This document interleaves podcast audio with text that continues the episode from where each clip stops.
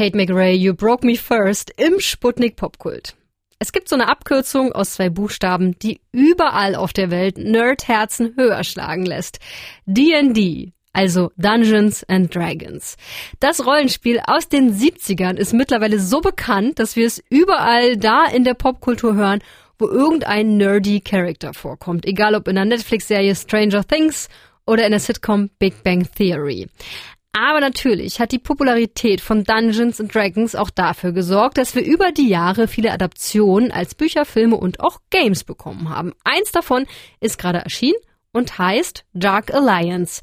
Unser Gamechecker Alex hat sich natürlich für euch angeschaut. Hey Alex. Hallo. Also schieß los, worum geht's? Also im Grunde hast du es ja gerade schon ganz gut zusammengefasst. Dungeons and Dragons, das ist so eins der ganz großen Fantasy-Universen mit allem, was dazugehört. Elfen, Zwerge, Orks und Drachen, Äxte, Schwerter, Rüstungen und Bögen.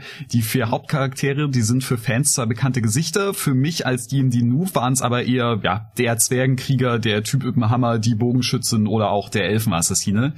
Jedenfalls müssen sich die vier gegen eine dunkle Allianz aus Goblins, Trollen, Dämonen und Eisriesen behaupten. It's out there. Exposed. For the taking.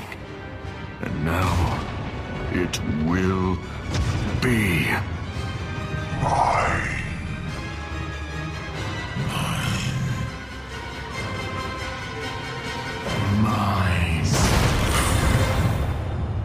Und wie gerade schon gesagt, gibt's ja hier vier spielbare Hauptcharaktere, denn Dark Alliance ist als Koop-Game für bis zu vier Leute ausgelegt. Alleine spielen geht zwar auch, aber ich dachte mir, ich schaue da mal mit meinem guten Kumpel Simon rein. Alles klar, ich schätze mal, zusammen macht's eh mehr Spaß und die Monster machst du ja sicher auch leichter platt, oder?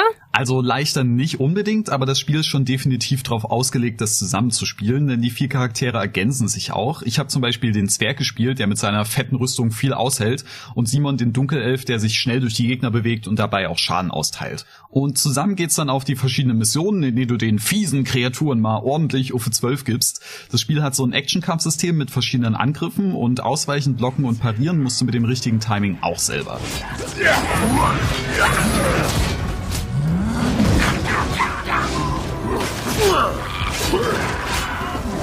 Ab und an gibt's dann auch mal eine Sprungpassage zwischendurch oder so ganz simple Rätsel. Belohnt wird man dann zum Beispiel mit neuer Ausrüstung oder auch Fähigkeiten. Alles klar, klingt doch ganz spaßig, oder? In der Theorie auf jeden Fall. Und so Koop-Action mit viel Belohnungsstuff ist ja eigentlich auch ein unkaputtbares Spielsystem.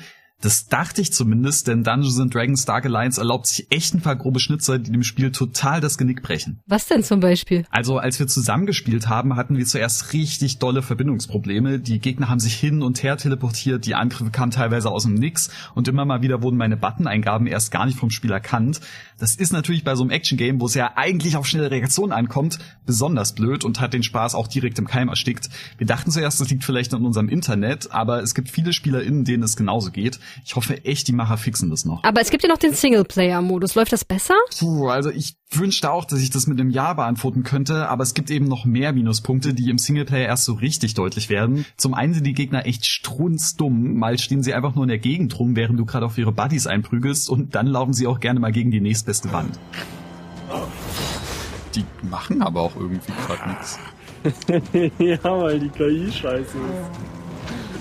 aber echt so scheiße.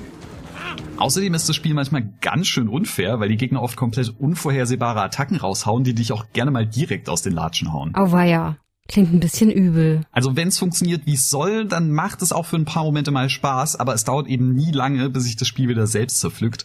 Und das ist echt schade, weil auch ein paar tolle Sachen drin stecken. Ich finde zum Beispiel, dass sie das Dungeons and Dragons Setting echt schick und mit viel Liebe umgesetzt haben.